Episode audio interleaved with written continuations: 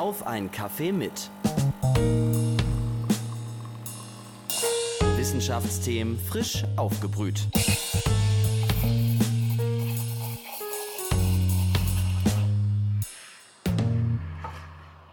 Hallo und willkommen zu einer neuen Folge auf einen Kaffee mit, dem Wissenschaftspodcast der Uni Leipzig.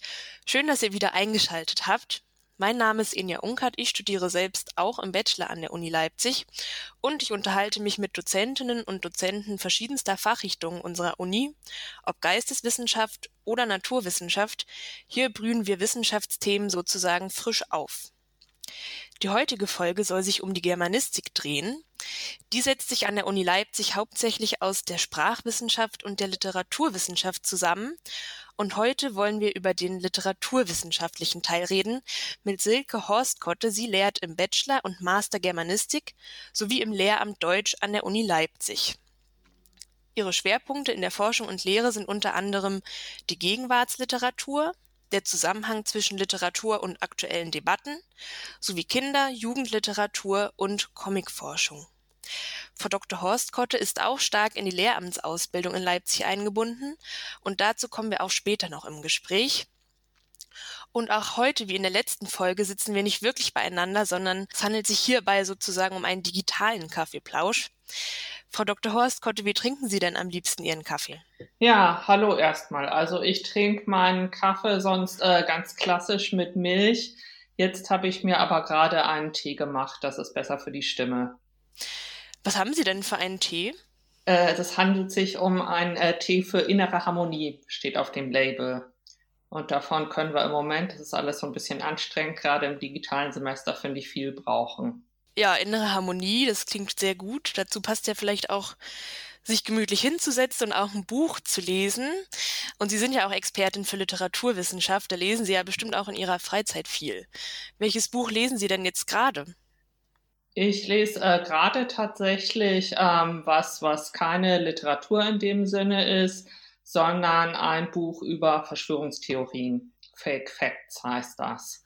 Das beschäftigt mich, weil mir sowohl in meinem Umfeld als auch in den Medien ähm, ziemlich viele Verschwörungstheorien in Bezug auf Corona in letzter Zeit begegnet sind und das ist ganz neu erschienen und ich habe aber auch schon äh, eine Seminaridee dazu natürlich, denn es gibt ja auch viele Verschwörungstheorien, die literarisch oder auch in Filmen beispielsweise behandelt werden.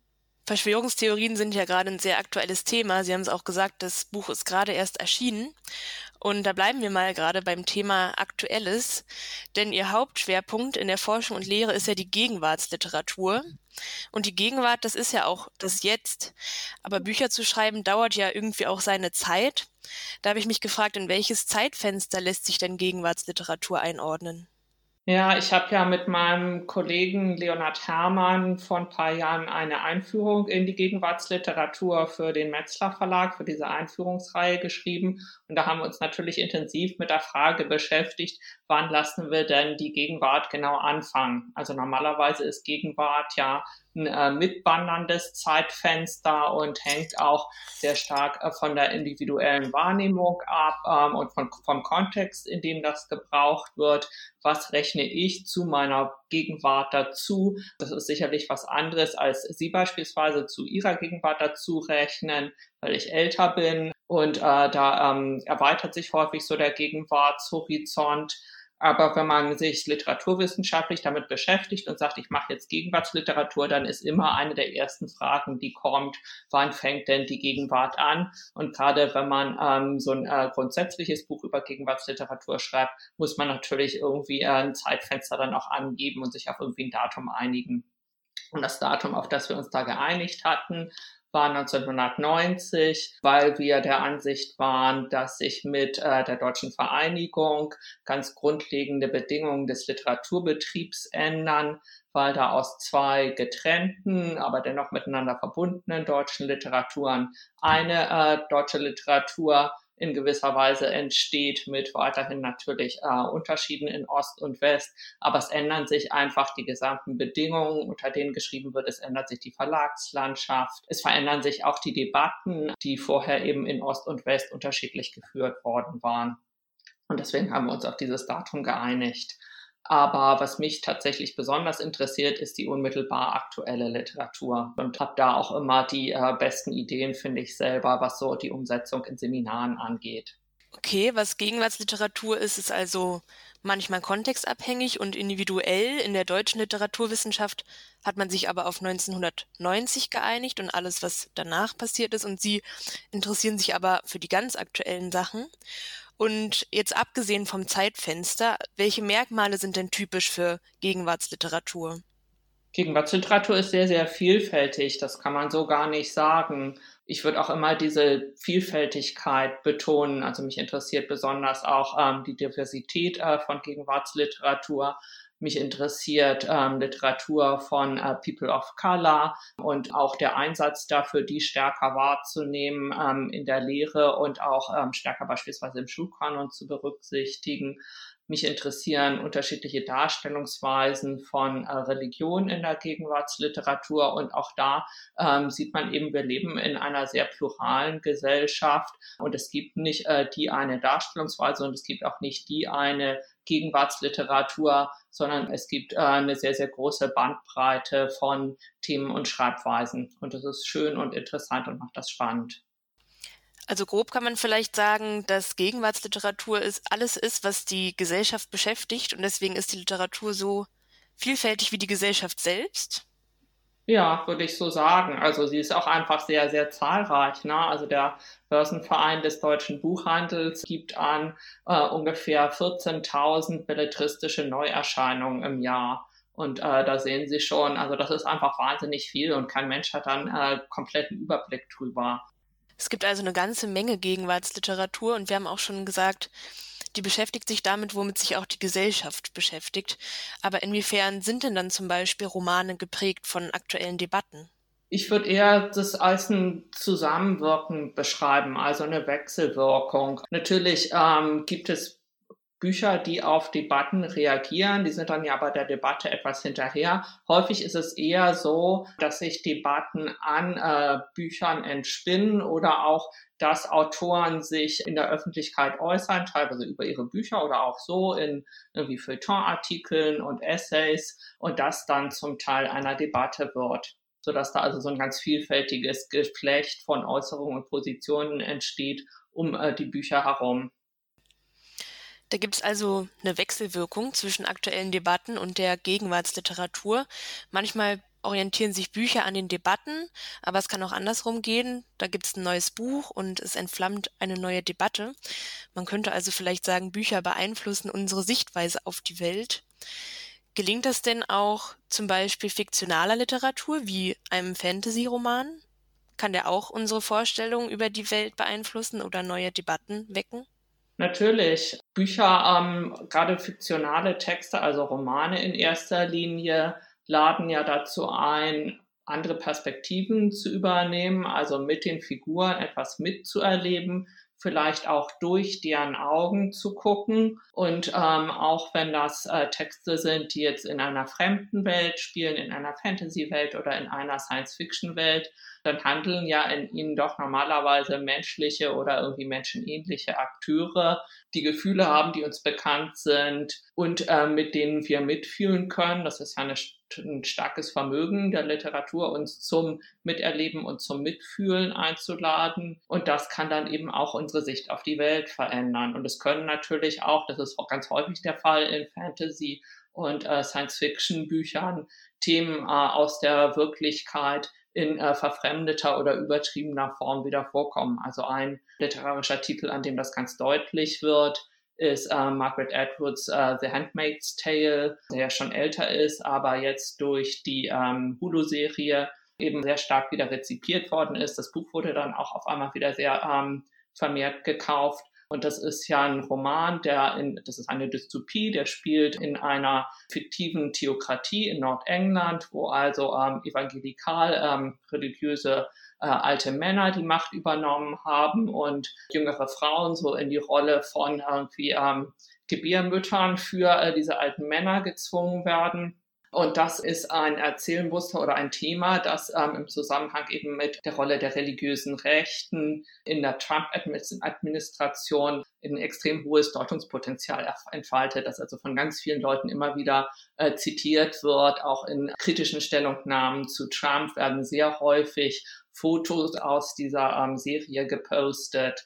Und das ist etwas, wo man eben sehr deutlich sieht, äh, wie stark auch Fantasy oder Science Fiction oder hier eine Dystopie eben unsere Realitätswahrnehmung beeinflussen oder Deutungsmuster bereitstellen kann. Gegenwartsliteratur kann also fiktional und non-fiktional sein und beides prägt unsere Weltsicht. Und obwohl bei zum Beispiel einem Fantasy-Roman die Welt, die Charaktere und die Handlung nicht echt sind, kann das zum Beispiel neue Perspektiven eröffnen, haben Sie gesagt, und es gibt Analogien zur echten Welt. So können zum Beispiel Fantasy-Romane Themen aus der Wirklichkeit aufgreifen und abwandeln und zuspitzen. Und dadurch können ja auch manche gesellschaftliche Probleme noch deutlicher werden. So habe ich das jetzt verstanden. Ja, und es gibt eben auch die Möglichkeit, in, in eine andere Haut zu schlüpfen. Ne? Also wenn wir uns jetzt beispielsweise die ähm, gegenwärtige Debatte um Rassismus und Rassismuskritik angucken, dann kann ich als weiße Person ähm, nie vollständig wissen, wie das ist, Alltagsrassismus zu unterliegen. Aber ich kann einen Roman darüber lesen, in dem aus Sicht einer schwarzen Person erzählt wird, wie das ist und kann das auf diesem Wege dann miterleben.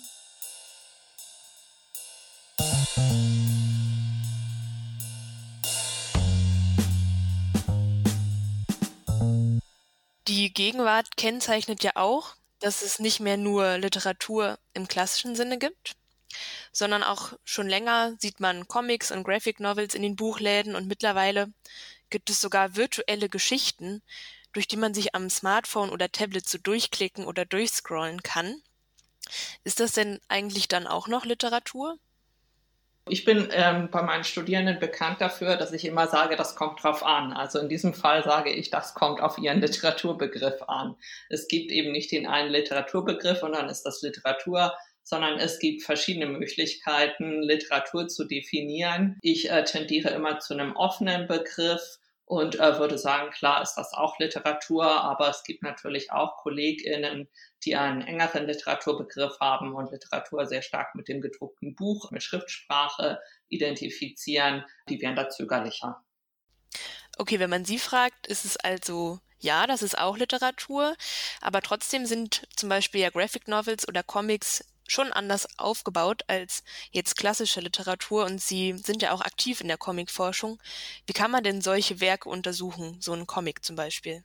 Ich untersuche Comics tatsächlich mit äh, Methoden, die aus der Literaturwissenschaft stammen, nämlich mithilfe der Erzähltheorie und gucke mir an, wie ähm, Comics Zugang zu Erfahrung geben. Also das ist etwas, was mich sowieso ähm, sehr interessiert. Ähm, das habe ich ja auch schon ein paar Mal jetzt gesagt. Wie kann ich durch Literatur, zu der ich hier eben auch Comics und Graphic Novels rechne, mich in andere Personen und deren Erfahrung einfühlen. Und ein Mechanismus, äh, mit dem das in Literatur oft geschieht, ist der der Fokalisation.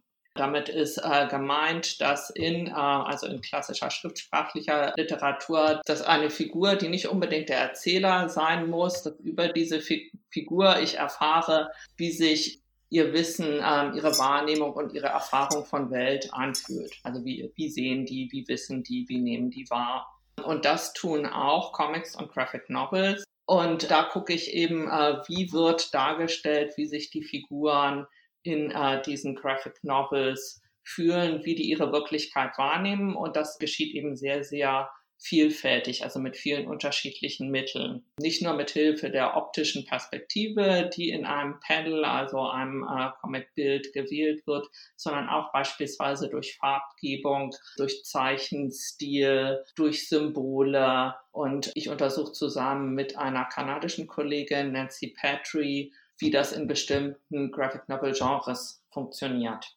Also beispielsweise in Graphic Memoir, autobiografischen Comics oder in äh, Graphic Journalism, also ähm, Graphic Novels im Stil des New Journalism, beispielsweise vom Palästinenserkonflikt berichten oder von Reisen in fremde Länder berichten.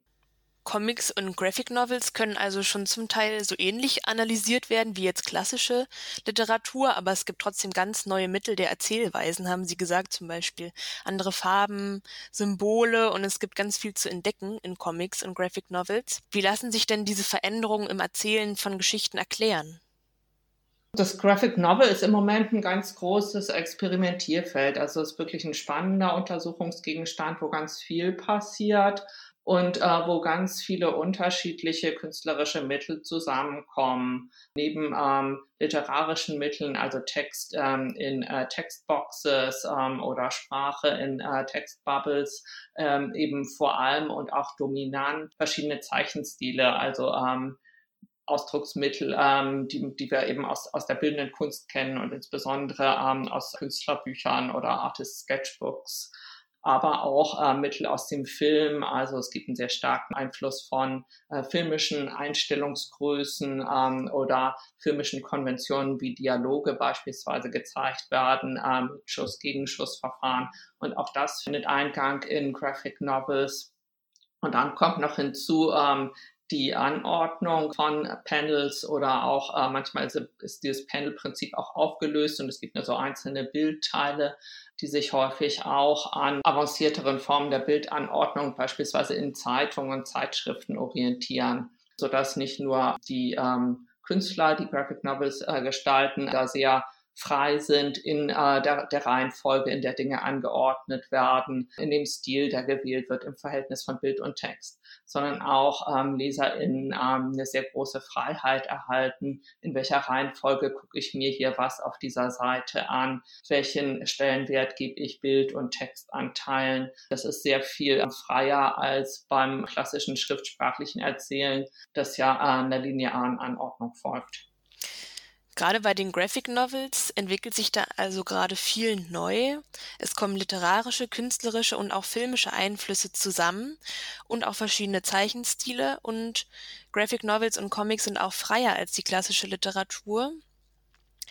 Und genau zusammenfassend, die Erzählweise verändert sich also bei den Autorinnen und Autoren.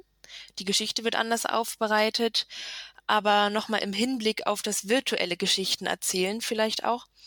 Wie sieht es denn auf der Seite der Lesenden aus? Sie haben das auch schon kurz angesprochen, zum Beispiel Lesende können mehr entscheiden, in welcher Reihenfolge sie die Geschichte erleben wollen. Aber wie ändert sich denn noch zum Beispiel das Erleben von Erzählungen durch diese neuen Erzählweisen? Ich weiß nicht, ob sich das Erleben grundsätzlich ändert, aber ähm, was sich sehr stark ändert, ist das ähm, Zusammenwirken von unterschiedlichen Medien, die eben immer mehr äh, nicht als Einzelmedien wahrgenommen werden, sondern als, als etwas, was in der äh, Medienwissenschaft auch als Convergence Culture bezeichnet wird. Das ist ein Begriff von Henry Jenkins und da geht es darum, dass wir in einer Kultur leben, in der wir gar nicht mehr genau zwischen ähm, audiovisuellen Medien beispielsweise oder Games, ähm, Literatur und so weiter unterscheiden können, sondern in der das immer stärker zu verschiedenen Einheiten verschmilzt. Und ein äh, Beispiel, an dem wir dieses Verschmelzen sehr deutlich sehen, sind eben äh, diese ähm, narrativen Games, die Sie schon genannt haben, also so ähm, Geschichten, in denen ähm, Erzählen, äh, Spiel, ähm, auch Comic-Kunst teilweise zusammenwirken. Und natürlich äh, sind das Sachen, die wir uns auf Geräten angucken, also auf unseren Smartphones, auf denen wir auch ganz viele andere Sachen machen, äh, normal schreiben, äh, klassische Texte lesen, aber eben auch beispielsweise Filme gucken, sodass auch in diesem Gerätegebrauch diese Konvergenz von unterschiedlichen Medien sehr deutlich wird. Unternehmen gibt es aber natürlich auch noch weiterhin irgendwie die Möglichkeit, klassischen Kino zu besuchen oder ein Buch zu lesen.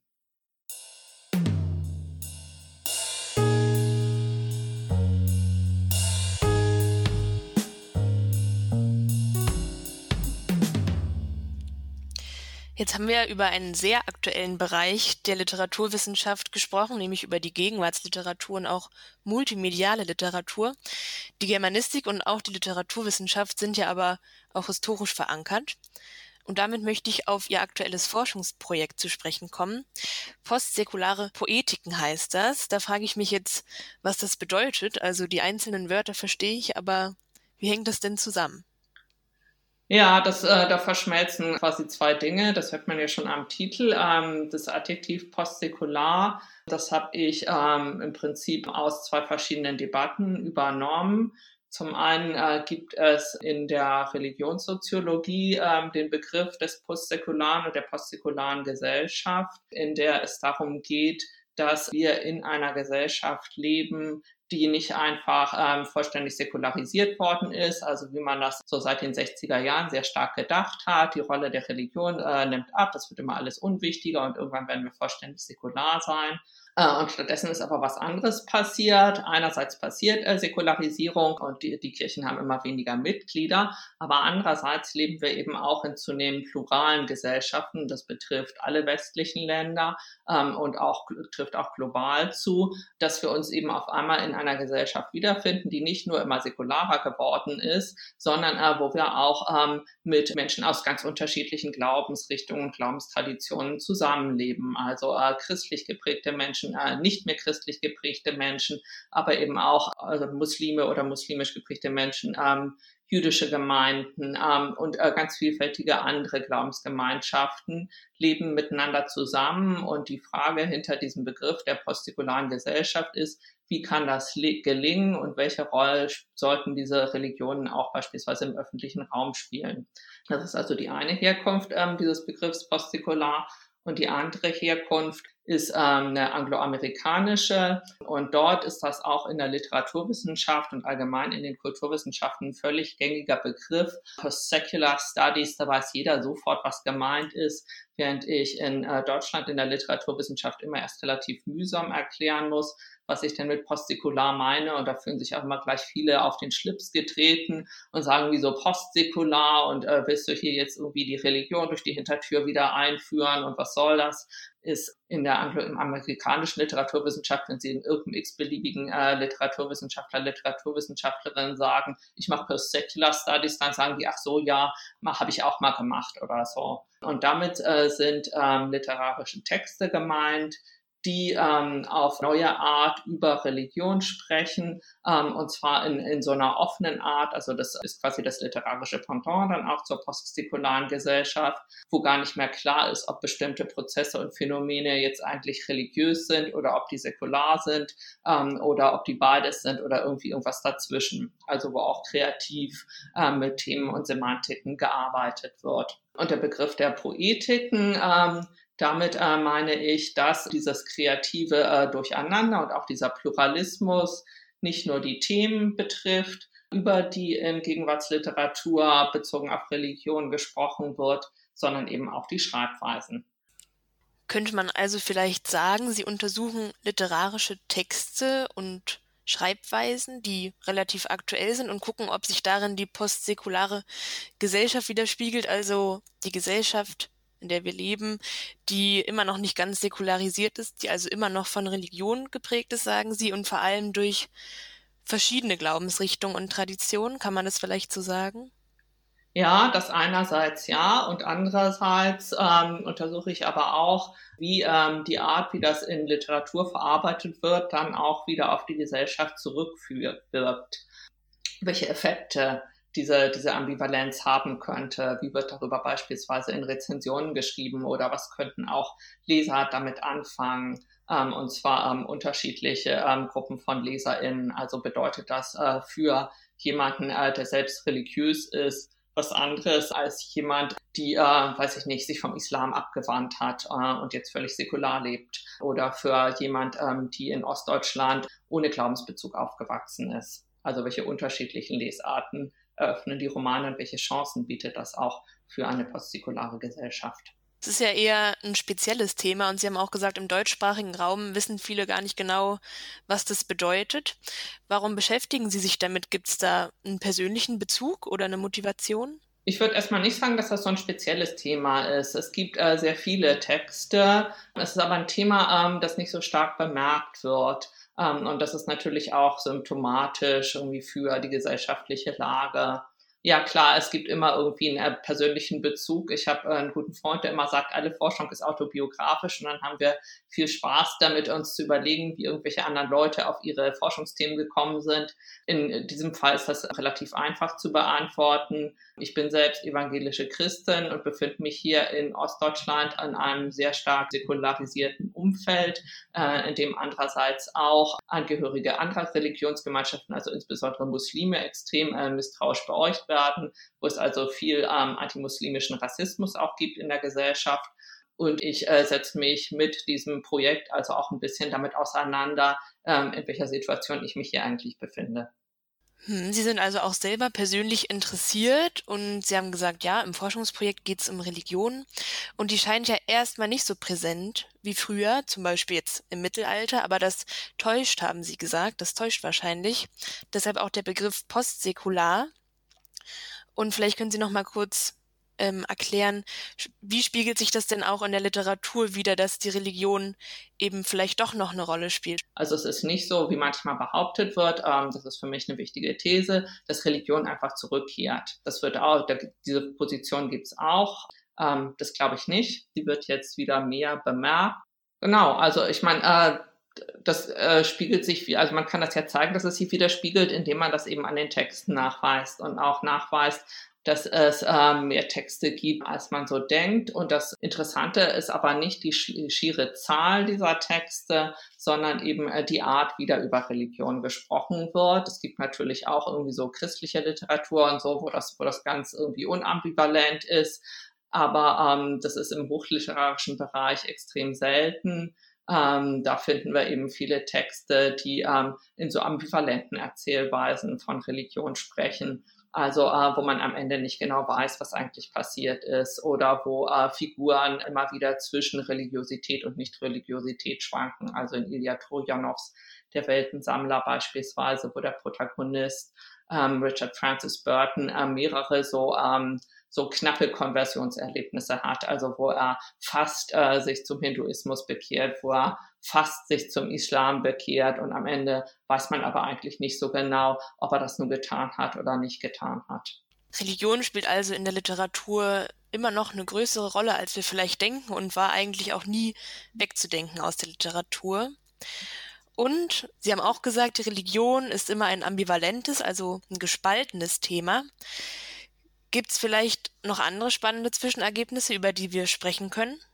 Ein zweites wichtiges Zwischenergebnis ist eben, ähm, dass auch in der deutschsprachigen Gegenwartsliteratur sehr unterschiedliche Religionen thematisiert werden und nicht einfach nur das Christentum.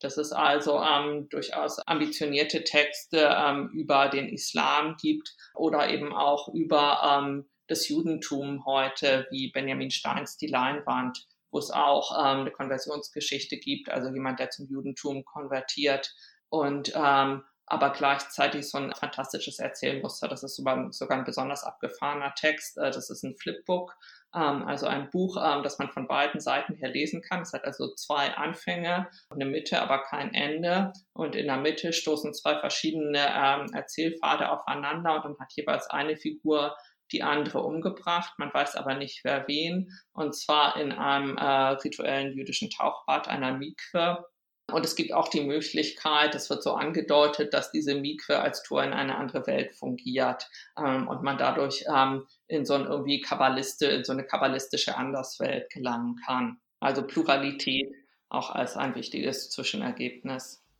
Hm, das klingt ja sehr spannend mit dem Buch mit im Prinzip zwei ja. Anfängen und keinem Ende. Sehr viel. Und Sie haben auch gesagt, man, es lässt sich feststellen, dass es heute, dass heute mehr unterschiedliche Religionen thematisiert werden als früher und nicht mehr nur das Christentum. Sprechen Sie denn auch mit Ihren Studierenden über diese Zwischenergebnisse?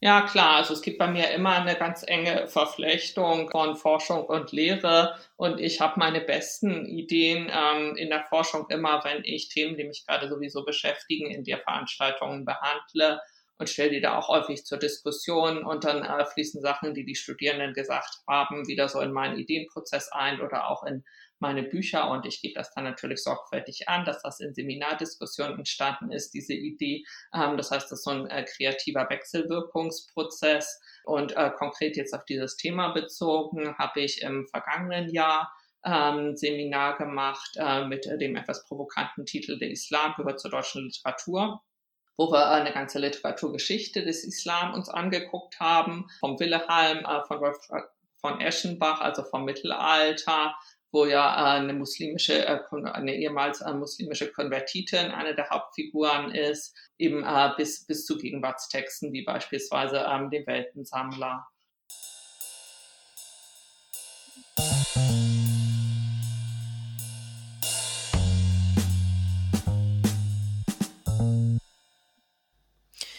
Jetzt haben wir ja schon viel über Literatur gesprochen und auch, wie Sie die Literatur gemeinsam mit Ihren Studierenden behandeln.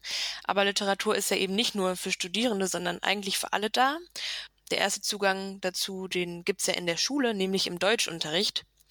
Und darauf, wie die Lehrerinnen und Lehrer von morgen genau diesen Literaturunterricht gestalten, haben ja auch Sie einen Einfluss. Zum einen lehren Sie ja im Lehramtsstudium für das Fach Deutsch und zum anderen sind sie auch am Zentrum für Lehrerbildung und Schulforschung aktiv in Leipzig. Da sind sie Mitarbeiterin und Studiengangskoordinatorin der wissenschaftlichen Ausbildung für das Lehramt Deutsch. Was ist denn da Ihre Aufgabe? Das ist ein spezielles Programm zur Qualifikation von Seiteneinsteigern ins Lehramt. Wir haben ja in Sachsen starken Lehrermangel und ähm, um diesen Lehrermangel zu beheben, hat das Landesamt für Schule und Bildung ein Programm aufgelegt, das äh, Lehrkräfte berufsbegleitend weiterbildet. Das sind Lehrkräfte, die kein äh, Staatsexamen haben, sondern die irgendein anderes Fach studiert haben, aus dem sich ein schulrelevantes Fach ableiten lässt.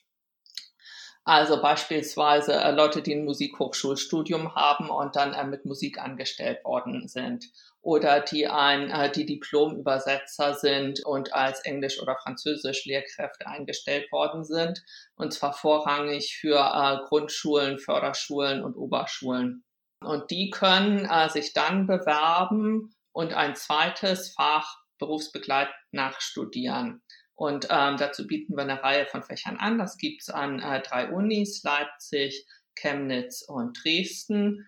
Und da werden in vier Semestern also wesentliche Inhalte dieser Fächer in so einem relativ gerafften, ähm, sehr, sehr straffen Programm begleitend eben zur Berufstätigkeit studiert. Das heißt, äh, das sind Leute, die sind von äh, bei uns sind diese beiden Studientage immer Donnerstag, Freitag. Das heißt, sie sind Montag bis Mittwoch an der Schule, geben da ihren Unterricht in ihrem Fach. Und äh, Donnerstag, Freitag sind die dann bei uns am Zentrum für Lehrerbildung und Schulforschung und äh, studieren Deutsch ähm, in den vier Fachteilen.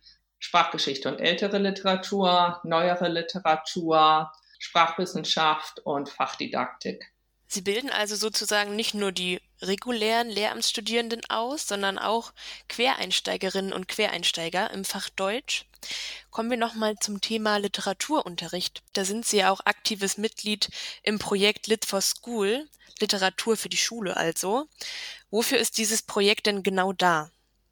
Das ist ein Projekt, das am Zentrum für Lehrerbildung und Schulforschung entstanden ist, und zwar von Lehrenden ähm, im Fach Englisch und Deutsch in der wissenschaftlichen Ausbildung von Lehrkräften, also im Seiteneinsteigerprogramm. Und wir entwickeln in diesem Projekt ein Open Access Tool für die Auswahl von Schullektüre, mit dem Lehrkräfte, aber natürlich letztlich auch Eltern und Schülerinnen und Schüler dann schulform- und klassenspezifisch nach Literatur zu bestimmten Themen und aus bestimmten Kontexten suchen können. Und das Ziel ist ein diverserer Literaturunterricht, also ähm, ein Literaturunterricht an Schulen, in dem eine größere Vielfalt von ähm, Autorinnen und Autoren auch behandelt wird und, und von Texten. Es entstanden aus äh, einer gewissen Unzufriedenheit mit äh, den Lektürelisten im äh, Deutschunterricht. Insbesondere für den Englischunterricht gibt es überhaupt keine Lektürelisten. Also da ist eher das Problem äh, der Kolleginnen und Kollegen, dass sie überhaupt erstmal eine Orientierung geben wollen, was kann denn gelesen werden. Für den Deutschunterricht sieht das anders aus. Da gibt es äh, Lektürelisten und es stehen auch in den Le Lehrplänen in den sächsischen relativ häufig Titel drin. Und äh, diese ähm, Titel sind aber sehr, sehr überwiegend äh, von männlichen und von weißen ähm, Autoren. Und unser Ziel ähm, ist es, eine größere Auswahl zu bieten in der auch diverse Autorinnen und Autoren berücksichtigt werden und in der aber auch Epochen, die sonst nicht so stark im Literaturunterricht vorkommen, berücksichtigt werden. Und natürlich steht dahinter auch das Ziel, was aber ohnehin auch hinter ja jedem Deutschunterricht steht, ähm, nämlich der Leseförderung. Welche Bücher sollten denn im Literaturunterricht behandelt werden? Was denken Sie?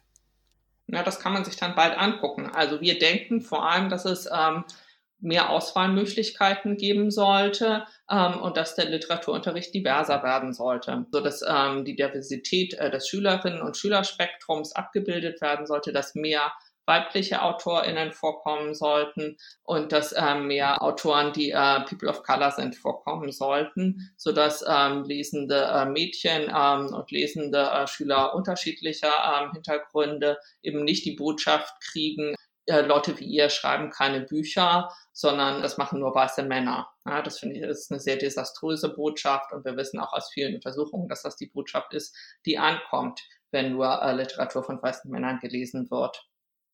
Das heißt, ähm, ein Ziel ist ein diverserer Schulkanon und auch einfach aber bessere Informationsmöglichkeiten für Schullektüre zu schaffen, also Lehrkräfte auch in die Lage zu versetzen, sich mit Hilfe dieses Tools und auf Basis fachwissenschaftlicher Kriterien und nicht aufgrund der Kriterien, die irgendein äh, Schulbuchverlag äh, verfolgt, zu informieren, ähm, was, was gibt's denn überhaupt, was ähm, steht äh, zu bestimmten Themen zur Verfügung. Also ich möchte in meinem äh, Unterricht irgendwie das Thema ähm, Stadt und Dorf äh, behandeln. Ähm, was gibt's gibt's da vielleicht ein Buch, was man in der vierten Klasse lesen kann? Also einfach erstmal bessere Auf Auswahlmöglichkeiten zu schaffen, aber eben auch mit dem Ziel der Diversifizierung. Jetzt haben wir wirklich schon über viele Themen gesprochen, zum Beispiel auch darüber, dass Fantasy-Romane zum Teil besser gesellschaftliche Themen kritisieren können als non-fiktionale Literatur. Wir haben auch besprochen, dass die Religion immer noch eine große Rolle in der Literatur spielt und es auch immer gespielt hat. Und wir haben darüber geredet, dass der Literaturunterricht vielleicht diverser werden sollte, vor allem was die Auswahl der Autorinnen und Autoren angeht. Mich würde jetzt noch interessieren, was finden Sie denn, über welches Gegenwartsthema sollte es mehr Literatur geben? Oh, ähm, das ist angesichts der Fülle an Literatur, die es natürlich schon gibt, ähm, eine, eine schwierige Frage. Ich weiß gar nicht, ob ich so an äh, Literatur rangehe, dass ich mir irgendwie wünsche, dass zu dem und dem Thema müsste es was geben. Ich äh, bin eher gespannt auf das, was kommt. Also das ist vielleicht auch einfach meine Perspektive als Beobachterin von Gegenwartsliteratur und als äh, literaturwissenschaftliche Erforscherin von Gegenwartsliteratur. Ich lasse mich da am liebsten überraschen ähm, und finde es toll, wenn irgendwie ein neues Thema ähm, aufkommt, ähm, über das ich bisher nicht so nachgedacht hatte. Okay, Sie mögen dann also lieber den Überraschungseffekt und sind gespannt auf das, was kommt. Mhm. Ja, damit wären wir jetzt auch schon am Ende unseres Gesprächs. Danke auf jeden Fall, dass Sie sich die Zeit genommen haben, Frau Dr. Horst Kott. Es war wirklich ein spannendes Gespräch. Und von Ihnen würde ich mich jetzt an dieser Stelle verabschieden. Ja, vielen Dank auch von meiner Seite und tschüss. Genau, und wir, liebe Hörerinnen und Hörer, hören uns hoffentlich in der nächsten Folge wieder. Bis dahin, tschüss.